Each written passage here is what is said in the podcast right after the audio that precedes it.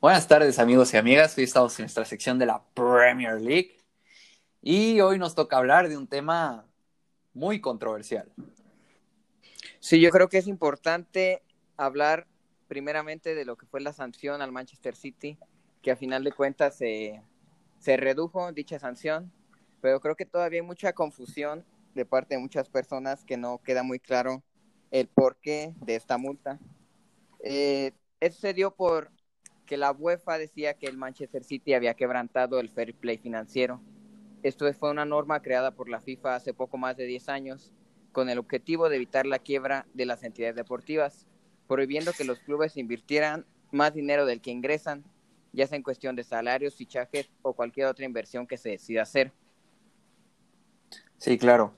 Este, esto evita la quiebra de muchos equipos, pero también necesita regular la inversión que hagan muchos este, equipos. Porque hay equipos que, aunque inviertan mil millones de, euros, no van a quebrar porque tienen estados como el árabe, el, el saudí, el estado saudí y el de Qatar, que obviamente no van a quebrar aunque hagan una inversión de ese tipo. Sí, claro, eso de que su objetivo es evitar la quiebra de las entidades deportivas, pues está un poco maquillado, porque realmente es para que los clubes no, no inyecten más dinero a sus equipos de lo que son sus ingresos. Básicamente que no los dopen financieramente, ¿no? Sí, porque pues va a ser muy, muy probable que sucediera. Y por lo mismo, una de las reglas es que pueden invertir más de 100 millones de euros con Exacto. De hecho, este, ya enfocándonos más a, la, a lo que está investigando la UEFA en el Manchester City, este, esto fue del 2012 al 2016. Y aquí lo que está investigando la UEFA son dos cosas. Una, el uso de los patrocinios para poder inyectar el dinero financieramente y que las cuentas cuadren. Y otra es el, la no colaboración con UEFA para dar los documentos necesarios para la investigación. Sí, claro, porque además de otra regla es que los clubes deben revelar toda la información sobre la transferencia de jugadores o ingresos de dinero. Sí, y al final de cuentas, este, esto fue revelado acerca de Football Leagues y lo que reveló y por lo que se está investigando es una inyección financiera de 60 millones, las cuales fueron disfrazadas en patrocinios de Etihad, Jorge Chumillas, el director financiero en esa época, eh, mandó un email. este email, pues duda en su procedencia y es lo que el City está alegando, que fueron hackeados y que esto no, no es válido para un juicio. Pero este señor envió un email diciendo que los patrocinios de Etihad fueron de 8 millones y que en las cuentas se, se reportaron 68. Sí, todo eso que dice se filtró en noviembre del 2018, donde se denunciaba, pues básicamente eso, que el equipo manipuló sus contratos del patrocinio con Etihad para eludir el control financiero de la UEFA. Exacto. Y claramente la UEFA no puede tomar como argumento, pues, una filtración de Football Leagues, por lo que a inicios del 2019 comenzó la investigación para descubrir si se había violado o no el fair play financiero. Exacto. Este, y al final de cuentas, la resolución llegó hasta el día de ayer. De hecho, el 30 de abril habían dado una sanción, la cual era de dos años para el Manchester City fuera de competencia europea. Este, yo la verdad, en mi opinión, no creí que le fueran a dar los dos años. Este, yo creí que iban a quedar un año sin fútbol europeo, pero sí iba a haber una sanción. Y el día de ayer llegó la resolución. Todavía no se han dado todos los datos, solo creo que es una, son dos hojas este, en las cuales se explican la resolución y todo esto, en la cual el Manchester City queda con posibilidades de jugar fútbol europeo y con una sanción de 10 millones de euros, que, o sea, eso es, lo traen en el bolsillo, ¿sabes? Sí, al final de cuentas, la sanción fue por no cooperar con las autoridades de la UEFA, porque el TAS, que es el Tribunal de Administración, de Administración, el Tribunal de, de Árbitros del Deporte, determinó que no había las pruebas suficientes por lo cual la UEFA estaba denunciando al Manchester City. Exacto, y al final, pues se podría decir que el Manchester City sale con la suya, porque es, más que obvio que el jeque, jeque Mansur se llama, el dueño del Manchester City, inyectó financieramente al City, esto no cabe duda, pero al final de cuentas los abogados del City un, un aplauso porque lograron lo que necesitaban, porque los 10 millones al final de cuentas es algo que sabía que iban a pagar y pues tienen libertad para poder jugar este competencia europea, que esto al Manchester City si los dos si hubieran quedado con los dos años, yo no sé en qué hubiera estado el Manchester City, ¿eh? Porque, Sí, la fuga de talento, Sí, principalmente De Bruyne fue el primero en pronunciarse, o sea, surgieron las dudas dentro del vestuario. Además de que si el Manchester City no entraba en Champions League significaría 200 millones de euros menos. exacto. Y no puedes continuar pagando esos salarios si no puedes este, asegurar Champions League. O sea, esos salarios se pagan gracias a la Champions League. Y pues tampoco puedes tener jugadores. Por ejemplo, hace poco, el caso de Messi, muchos lo ponían en el Manchester City. ¿Tú crees que Messi va a llegar a un City en el que no juega Champions? Imposible, Sí, obviamente no, es, es la ambición de los jugadores Ex- de llegar a jugar la UEFA Champions League y más para un club como el Manchester City que, que pues es como el pendiente que tiene, ¿no? Sí. Trascender en Europa. Y esto para mí es un- una bofetada de los jeques a la UEFA. O sea, les acabas de decir, hagan lo que quieran, gasten lo que quieran. Aquí no hay nadie que ponga una sanción de verdad. Y en una de esas, el, por ejemplo, ahorita el Newcastle, que va a ser comprado por un, casi seguro por el fondo de, este, de Arabia Saudita, lo estás invitando a gastar 300 millones en un mercado de fichaje, ¿sabes? Sí, mira que yo soy muy de Guardiola y la verdad yo prefería que hubieran sancionado al Manchester City, a lo mejor no dos años, El año, es que el año era temporada. perfecto, exacto. sí, porque así ya tendrías algún precedente. Exacto. Pero Pero porque bueno, ahora no parece que no, pues no pasa nada. Eh, O sea, es que es eso. más que obvio que el Manchester City está inyectando dinero, al igual que el PSG, pero pues no pasó nada. Claro que igual con una mejor investigación se podría llegar a, a la sanción, ¿no? pero no la hubo. Y esto afecta a los equipos de la Premier League, sobre todo los que están luchando por los puestos europeos, porque yo creo que todos durante el confinamiento pensamos, oye, el, es casi seguro que el City no va a estar en Champions League. El quinto lugar también va a ir a Champions League. Y hoy se, y ayer se resolvió que no. Vamos a hablar Sí, de los puestos europeos. Antes que nada, te quiero preguntar cuáles son tus favoritos. La verdad, pues mira, Liverpool es y Manchester claro, City pues sí. ya están dentro, ¿no? O sea, ya ahorita hay dos, dos puestos vía liga, Exacto. que para mí se los va a llevar el Chelsea y el Manchester United. Es eso. Yo también creo eso. Yo creo que va a ser el United tercero y el Chelsea cuarto. Porque al Chelsea lo veo Sí, todavía yo también, muy... porque Va a ser de la... En la última jornada yo creo que ese Wolves-Chelsea va a definir todo. Es... Sí, además el, el calendario del Es Chelsea es está, eso, es está eso. apretado porque hoy le ganaron al Norwich con no tanto problema, pero no tan claro. No pudieron meter el Es que no tienen gol.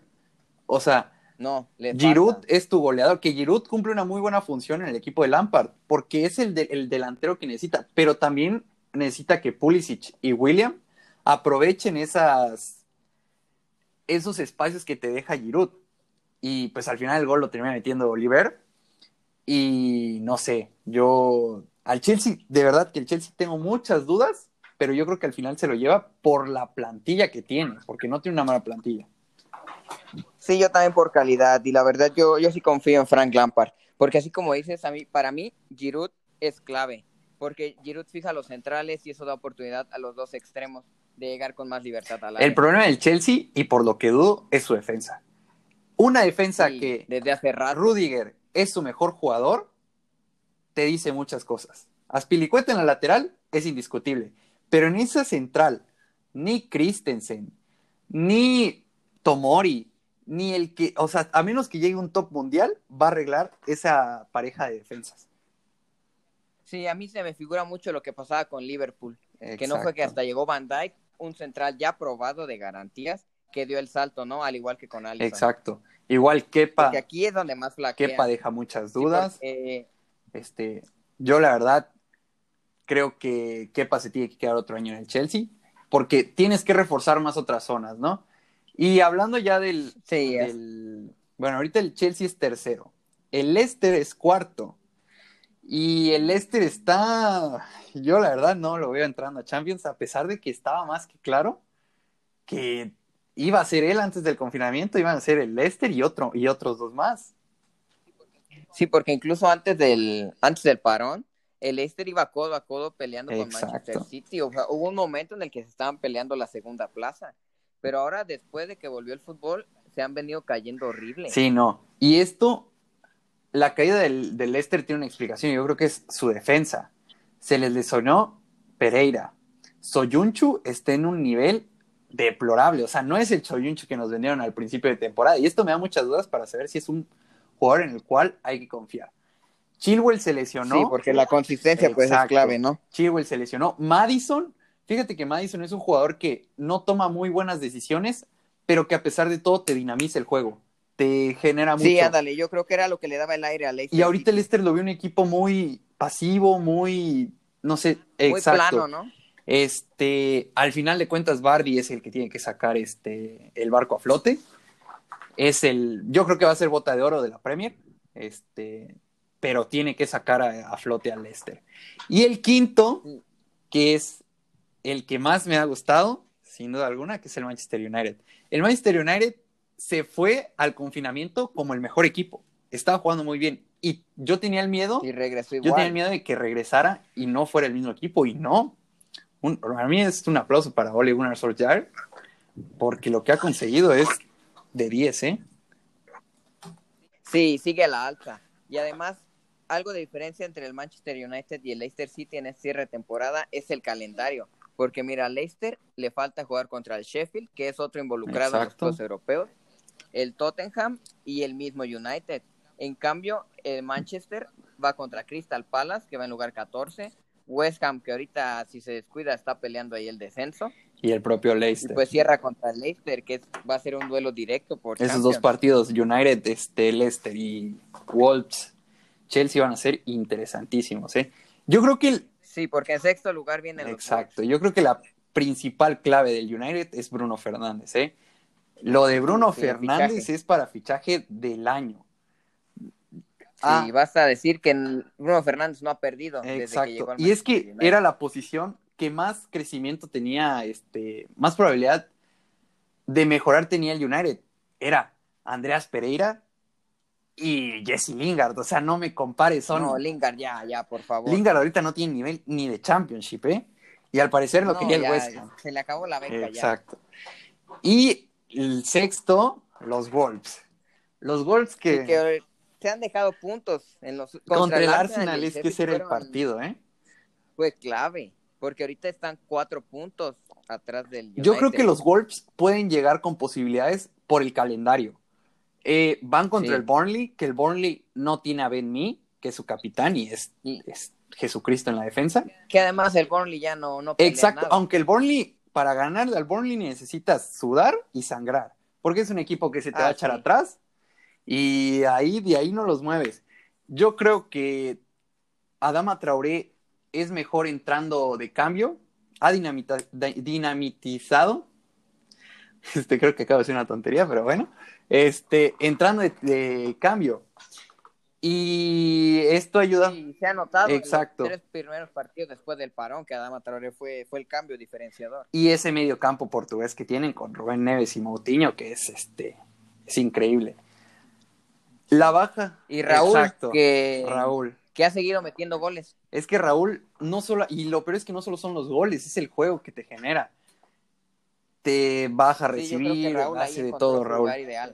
Este, algo que no me ha gustado del, de los Wolves es su defensa. Yo creo que Connor Cody, el capitán, ha bajado mucho de nivel. Willy Bolly, que a pesar de que estuvo lesionado una buena parte de la temporada, ha respondido bien.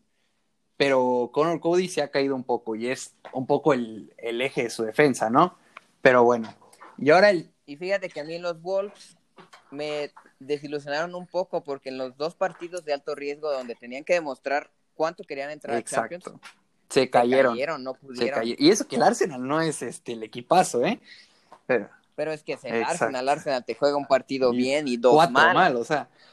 Sí, no sabes qué va a pasar con el Arsenal. Pero bueno, ahora el Sheffield United, el sorpresivo Sheffield United, porque nadie esperaba que estuviera acá. Temporadón. Es un equipo que yo creo que firma Europa League, que lo veo muy lejano el llegar a, a Champions, más que nada porque casi no tiene duelos directos. Y a pesar de todo, los duelos directos son los que te hacen sumar tú y que tu rival no sume. El único es contra Sí, el Leicester. Es lo más importante, que dejen de Exacto. sumar los de arriba. El único es contra el Leicester, que ese partido va a estar muy bueno porque yo creo que aquí o uno se baja y el otro se mantiene. El, Sí. Si gana el Sheffield, yo creo que puede soñar. Y si Sheffield, gana el Leicester, se mantiene. Es que el Sheffield empezó mal la, el postparón porque su equipo es muy físico, necesitaba tomar, estar a tope. Sí, no agarró y ritmo, obviamente, les- exacto, les no tenía ritmo. Y ahorita que ya lo han agarrado, ya es el Sheffield de, que se fue. O sea, yo te firmo que el Sheffield quede sexto, quinto y en una de esas de un milagro cuarto. Sí, todo va a depender, yo creo, del partido contra el Leicester. Exacto, ahí es, el, es la clave. La, Sí. la defensa del Leicester es top de la liga. A pesar de ser tres, es una línea de tres que hace un año nadie los conocía. Co- Este, Basham, Egan y. Se me fue el otro nombre. Eh, es una defensa que ha superado las expectativas. Son tres jugadores que no habían jugado en la Premier League y son top. Son top. Yo creo que el, el Sheffield no va a llegar a Champions, pero sí lo veo saltándose la fase de, de previa a la Europa League. ¿Por qué no creo que el Arsenal gane el FA Cup? Sí, porque esa es otra. Después viene, abajo del Sheffield viene el Arsenal y viene el Tottenham. Dos ya equipos la liga muertos. Yo veo muy, muy muertos, complicado muertos, y muertos. más como vienen jugando, ¿no? Es que es- o sea, se gan- le ganó el Tottenham al Arsenal porque aquí tenía que ser uno menos peor que el otro. O sea, Sí, ga- ganó el menos malo. Exacto. Y ahora, lo que, bueno, aquí hay algo que es muy, o sea, mucha gente dice, están peleando por el descenso, y esa es una afirmación mala. Están peleando por no descender, Sí. pero parece que estos equipos quieren descender, o sea, es increíble lo de estos, sobre todo cuatro equipos, porque el Norwich se, se descendió Ya. solo. Ya se fue, sí. Y aquí hay cuatro equipos que yo creo que los cuatro merecen descender, son equipos malísimos, sobre todo el West Ham, que el West Ham es, con esa inversión no puedes estar ahí. Es que sí es lo que más extraña del West Ham, Es porque que es con los eso. otros equipos se ve la plantilla, Se ¿no? entiende, Pero ¿no? para los jugadores que tiene el West Ham, que esté peleando el descenso es un fracaso. Es increíble. Empezaremos por el Vila. Yo, la verdad, personalmente quiero que salve el Vila por Jack Grealish. Jack Grealish es el mejor jugador fuera del Big Six. Si el Vila se va a Championship, el que se lleva Jack Grealish se va a una ganga. Este, tiene con qué, yo creo que tiene con qué el Aston Villa. Tienes a, como dije, Jack Grealish, tienes a John McGinn, que es un creativo que te genera juego como no tienes idea. El problema es que estás al lado de nueve troncos, ¿sabes? O sea, es imposible así. Y yo creo que el- la principal labor de... El, si esto lo logra hacer Tyron Minks, que es mantener su defensa sólida, están salvados. Pero eso es un milagro. Que lo haga es un milagro. Y calendario no está tan fácil porque va contra Everton, después Arsenal y cierra contra West Ham. Ese partido va a ser buenísimo. Y yo creo que ahí se van a jugar el descenso. El Bournemouth. El Bournemouth yo creo que es el equipo que todos sabíamos, o sea, que se había mantenido bien en Premier, pero que sabíamos que iba a llegar un momento en el que iba a caer. Porque no tienen Sí, un... no aguantar tanto. Exacto, no podían aguantar tanto. Era su primera vez en Champions y no han descendido de Champions toda esa historia, ¿eh? Pero yo la verdad no creo que se salve el Bournemouth. Yo creo que va a ser este, se va a ir para atrás. En las expresiones de Eddie Howe, que es el, el entrenador, ves que no, por más que golearon al Leicester, que esa es otra cosa que Leicester yo se mere- merece no estar ni en Europa si te golea el Bournemouth. Sí. Este, Y más cuando empezaste ganando. Exacto, es que el Leicester no se mereciera Champions. Este, Wilson, este, Callum Wilson se tiene que echar el equipo al hombro, sin duda alguna. Eh, y el calendario es complicado, ¿eh? El del Bournemouth. Primero Sí, pues. vas contra el City, que ese partido yo dalo por perdido. El Southampton, que Danny Ings te mete un hat-trick de la nada. Y el Everton, que pues a lo mejor y contra el Everton, el Everton ya no estaba jugando nada en la última fecha, pero pues a lo mejor tú ya estás descendido, ¿no? Mira, ahorita es importante recalcar los puntos, porque el Aston Villa, que es el 19, tiene 30 puntos. Y el Bournemouth, que le sigue, 31 unidades. O sea, están ahí. Sí, están, están ahí. El problema es que los siguientes dos equipos ya se despegan cuatro puntos y tres puntos respectivamente, que es yo creo que algo muy este, considerable. El Watford. Y es más de un partido ahí. Exacto, es más de un partido y aunque la siguiente jornada, la siguiente jornada, uno de esos dos equipos va a perder puntos porque se enfrentan. El Watford. El Watford yo creo que se va a salvar porque tienen un equipo muy sólido, un equipo que sabe a lo que juega y que tienes a Troy Dini que Troy Dini te puede salvar el este de, te puede salvar básicamente. Este, yo creo que la siguiente jornada contra el West Ham es importantísima. Yo creo que el que gane se salva y el que pierda se mete en el descenso. O sea, el que pierda se va a ir a la última jornada con posibilidades de descender. Así es sí. Y sí, el que gane prácticamente ya, ya la va a librar, ¿no? Es que el que gane, imagínate que el Bournemouth, este, porque no creo que el, el Bournemouth le gane al City, ni que el Vila, bueno, el Vila a lo mejor le saca puntos al Everton, pero el que gane sería 37, con 37 ya estás del otro lado, con 37 ya. estás salvado. Y el West Ham, que es de verdad el equipo que yo quiero que descienda por ese, o sea, no puedo creer que un equipo de esta calidad esté en estos puestos. Yo creo que no va a descender. Quiero que, además, Michael Antonio está en un nivel de jugador top mundial, o sea, se Bocar nada Exacto. más la jornada pasada. Sí, es increíble lo de Miguel Antonio, o sea, y le, él solito le gana al Chelsea porque él solito lo hace. Sí, todo él, todo él en ese partido contra el Chelsea. Y yo creo que David Moyes no debe de seguir, pero por lo menos encontró algo que pueda ayudarle a salvar el mediocampo. Susek, Rice y Noble se han complementado muy bien este, para poder ver la luz al final del túnel, como lo está en el West Ham. Pero te digo, no hay que confiarse porque vas contra el United después del Watford, ¿eh? Si pierdes contra el Watford, seguramente pierdes contra el United y juegas la última jornada contra el Vila. O sea, el calendario. Y te juegas la vida ahí. El West Ham no está para echar cohetes. Este... Y es que yo creo que el West Ham se llegó a confiar en cierto punto de la temporada, como que nunca, nunca pensó que el descenso fuera una, Exacto. una posibilidad latente. Porque ti... Eh, o sea, se dejaba puntos, dejaba puntos y hasta llegó un momento en el que ya vio la realidad. Y es que les jugó en contra el, equipazo que tienen, porque todos decían, oye, el West Ham no va a descender. En algún momento saldrán Felipe Anderson, Sebastián Aller, y ahorita el que los está salvando es Miguel Antonio. Felipe Anderson está lesionado, ¿eh? Está lesionado y no sabemos cuánto va a durar esa lesión. Sebastián Aller empezó muy bien, pero pues no. Yo creo que el West Ham es un equipo que si no desciende tiene que mejorar mucho la plantilla en el mercado de fichajes, que eso es algo que hablaremos cuando acabe la temporada, porque hay muchísimos equipos que tienen algo que mejorar en la Premier. Pero bueno, ¿algo que decir? ¿Una conclusión? pues yo creo que comparto tu, tu deseo de que descienda el West Ham, porque la verdad, para, o sea, que un equipo con esa plantilla esté peleando el descenso está muy... Es increíble, de verdad. Es muy deplorable. Es increíble. Este... Pero bueno, nada más para concluir, yo creo que será importante eh, aclarar cuáles son los criterios de desempate en clasificación, ya sea para, para los puestos europeos. O para el descenso, que pues, eso es mucho más cardíaco. Que algo que no mencionamos en los puestos europeos es que Manchester United, Arsenal y los Wolves siguen vivos en Europa. Esa es otra cosa. Los Wolves. Que también ahí puede ser. Los Wolves, yo los Wolves los veo con posibilidades de ganar la, la Europa League.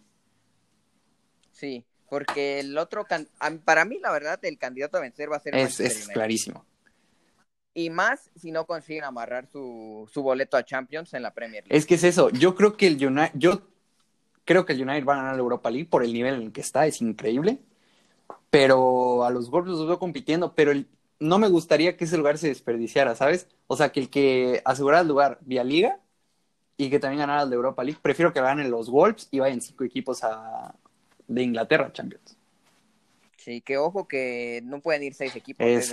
es, En un caso hipotético de que el ganador de la Champions fuera de Inglaterra, pero no estuviera dentro del top 6, se recorren. Exacto, solo irían los tres primeros y el cuarto, adiós. Pero bueno. Pero bueno, en los de desempate, pues primero obviamente el más puntos, después sigue la diferencia de goles y después más goles marcados. Si hay algunos equipos que estén empatados en esos tres aspectos, el siguiente son los más puntos obtenidos en los enfrentamientos directos entre estos equipos. Que hay muchos enfrentamientos directos este, en estas últimas jornadas, sobre todo en la última. Sí, aquí es clave, la última jornada es la que va a estar buena. Es que esa última jornada, te lo juro que voy a andar con cuatro cosas viéndolos, porque creo que son los partidos a la misma hora, todavía no lo han confirmado, pero seguramente sean los, los partidos a la misma hora y va a ser interesantísima esa última jornada. Sí, un, un gol va a cambiar todo. Exacto. Después de los más puntos obtenidos en los enfrentamientos, más goles fuera de casa en los enfrentamientos directos, que la verdad es muy difícil que se vayan hasta estas instancias, pero pues es importante decirlo. Pero, por ejemplo, United tiene 26 goles a favor y el Leicester tiene 29. En una de esas se terminan, este, no sé, que el United consiga rebajar esos tres este, goles, pero caben igual en puntos, este, en una de esas se van a lo mismo, ¿no? Pero es importante recalcar esto para que después no nos preguntemos por qué este quedó arriba y este quedó abajo si tiene los mismos puntos. Pues, sería Sí, es por Eso. eso. Y en un caso muy hipotético que para nosotros los aficionados sería algo, algo muy especial, que si llegan a empatar en los cinco aspectos anteriores, es un volado. el criterio de desempate es un playoff en un terreno Ah, es un playoff. un partido. Sí. Uf, eso sería interesantísimo. Porque imagínate que es- es- sería imposible, porque creo que no hay ningún equipo, pero imagínate eso, ¿no? Un Chelsea United jugándose el, el pase a Champions, este, en, una isla desértica, ¿no? Este, Sí, pues una final. sí, ese, ese partido sería increíble. Y casi no hemos hablado de Liverpool, porque Liverpool ya es, ya es campeón. Yo creo que de los aspectos a definir ha sido el más aburrido, y no por parte de Liverpool, sino porque no hubo un equipo que le compitiera. Sí, se llevó de Es calle sí. la Premier, por fin. Pero bueno, este, yo creo que eso sería todo. Este es nuestro episodio piloto, así que a lo mejor hay algunas fallas, pero esperemos que les haya gustado a las personas que lo hayan visto. Y pues eso sería todo. Este, despídete. Pues muchas gracias por el tiempo. Todo. Hasta luego.